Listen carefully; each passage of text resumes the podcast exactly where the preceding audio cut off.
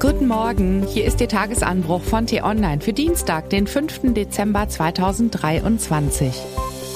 Was heute wichtig ist. Ehre, wem Ehre gebührt. Millionen Ehrenamtliche leisten einen unschätzbaren Dienst an der Gesellschaft. Ohne sie bricht alles zusammen. Geschrieben von T-Online-Chefredakteur Florian Harms und am Mikrofon bin heute ich, Ivi Strüving. Die Welt ist wüst da draußen. Überall Krisen, wohin man auch schaut. Kein Wunder, dass es vielen vor morgen graut.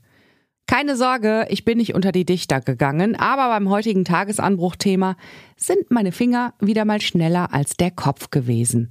Denn heute geht es nicht um die Krisen von Israel über die Ukraine bis zur Ampel. Nein, heute geht es um einen Weg, um Krisen zu lösen. Die vor unserer Haustür.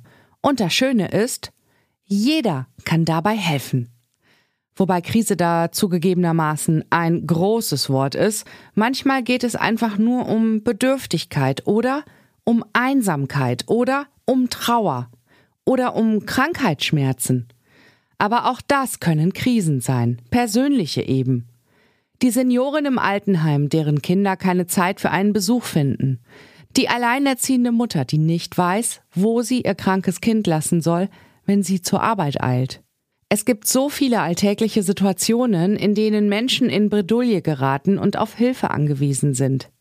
Nicht alles kann der Staat auffangen, erst recht nicht, wenn die Verfassungsrichter ihm verbieten, noch mehr Schulden aufzutürmen. Für eine solidarische Gesellschaft braucht es deshalb Bürger, die helfen. Viele Bürger. Und die gibt es. Mehr als 16 Millionen Menschen in Deutschland engagieren sich freiwillig für das Gemeinwohl in ihrer Freizeit, ohne Bezahlung. Ohne diese Ehrenamtlichen wären viele öffentliche Institutionen längst zusammengeklappt. Kindergärten und Feuerwehren, Sportvereine und Lebensmitteltafeln, Flüchtlingsheime und Nachbarschaftshilfen. Diese Menschen Helden zu nennen, ist deshalb nur eine kleine Übertreibung. Heute dürfen sie so heißen, denn der 5. Dezember ist der Tag des Ehrenamts. Man kann das Ehrenamt nicht hoch genug schätzen, sagt Innenministerin Nancy Faeser. Es stärkt den Zusammenhalt unserer Gesellschaft und unsere Demokratie, meint Familienministerin Lisa Paus. Die beiden haben daher die Kampagne Ehre wem Ehre gebührt gestartet. In kurzen Videos berichten Helfer von ihren Erfahrungen. Ich, Florian Harms, habe diesen Tag zum Anlass genommen, Rosemarie Hensel anzurufen. Die 82-jährige Hamburgerin engagiert sich seit acht Jahren ehrenamtlich in einem Krankenhaus der Hansestadt. Einmal in der Woche besucht sie die Patienten auf einer Station für Herzkranke. Zudem koordiniert sie 16 weitere Helferinnen. Sie hat mir Folgendes erzählt. Jede Woche bin ich etwa zwei Stunden auf der Station. Ich gehe von Zimmer zu Zimmer und unterhalte mich mit den Patienten. Mal geht es um ihre Erkrankung, mal um familiäre Probleme, mal um ganz Banales. Aber eigentlich immer freuen die Leute sich über den Besuch, vor allem die, die einsam sind. Dann hilft es, darüber zu reden. Mal war ich bei einer Hundertjährigen, die mir sagte, dass sie wegen ihrer Gebrechen eigentlich nicht mehr leben wolle. Aber im Kopf war sie noch fit. Das habe ich ihr gesagt und ihr ein Kompliment gemacht. Sie hat mit einem Witzchen geantwortet und wir haben beide so laut gelacht, dass es bis auf den Gang zu hören war. Das Entscheidende ist, mich interessiert wirklich, wie es den Leuten geht und was sie zu erzählen haben. Das merken sie und es tut ihnen gut. Es gibt ihnen menschliche Wärme und ohne die geht ja nichts. Fast immer empfinde ich hinterher Freude und Zufriedenheit. Deshalb verstehe ich nicht, warum sich nicht noch mehr Menschen ehrenamtlich engagieren. Man bekommt so viel zurück, wenn man anderen Menschen etwas Gutes tut. Ich kann es jedem nur empfehlen. Ich weiß nicht, wie es Ihnen geht, aber mich haben die Worte von Frau Hensel berührt und empfehle allen anderen einen Blick auf die Website des Bundesinnenministeriums. Dort erfahren Sie, wie Sie sich ebenfalls engagieren können. Was heute wichtig ist.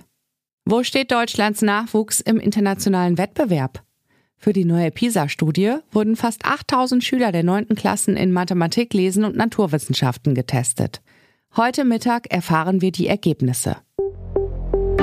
Berlin ist weißgrau an diesen Tagen. Heute kommt aber ein wenig Glanz in die Stadt.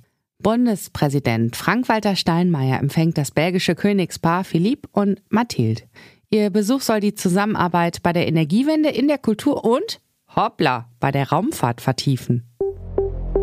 Und während der Corona-Pandemie fielen unzählige Konzerte aus.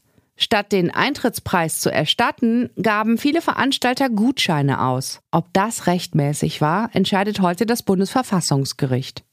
Und was ich Ihnen heute insbesondere empfehle, bei uns nachzulesen. Immer mehr deutsche Firmen geraten in Bredouille.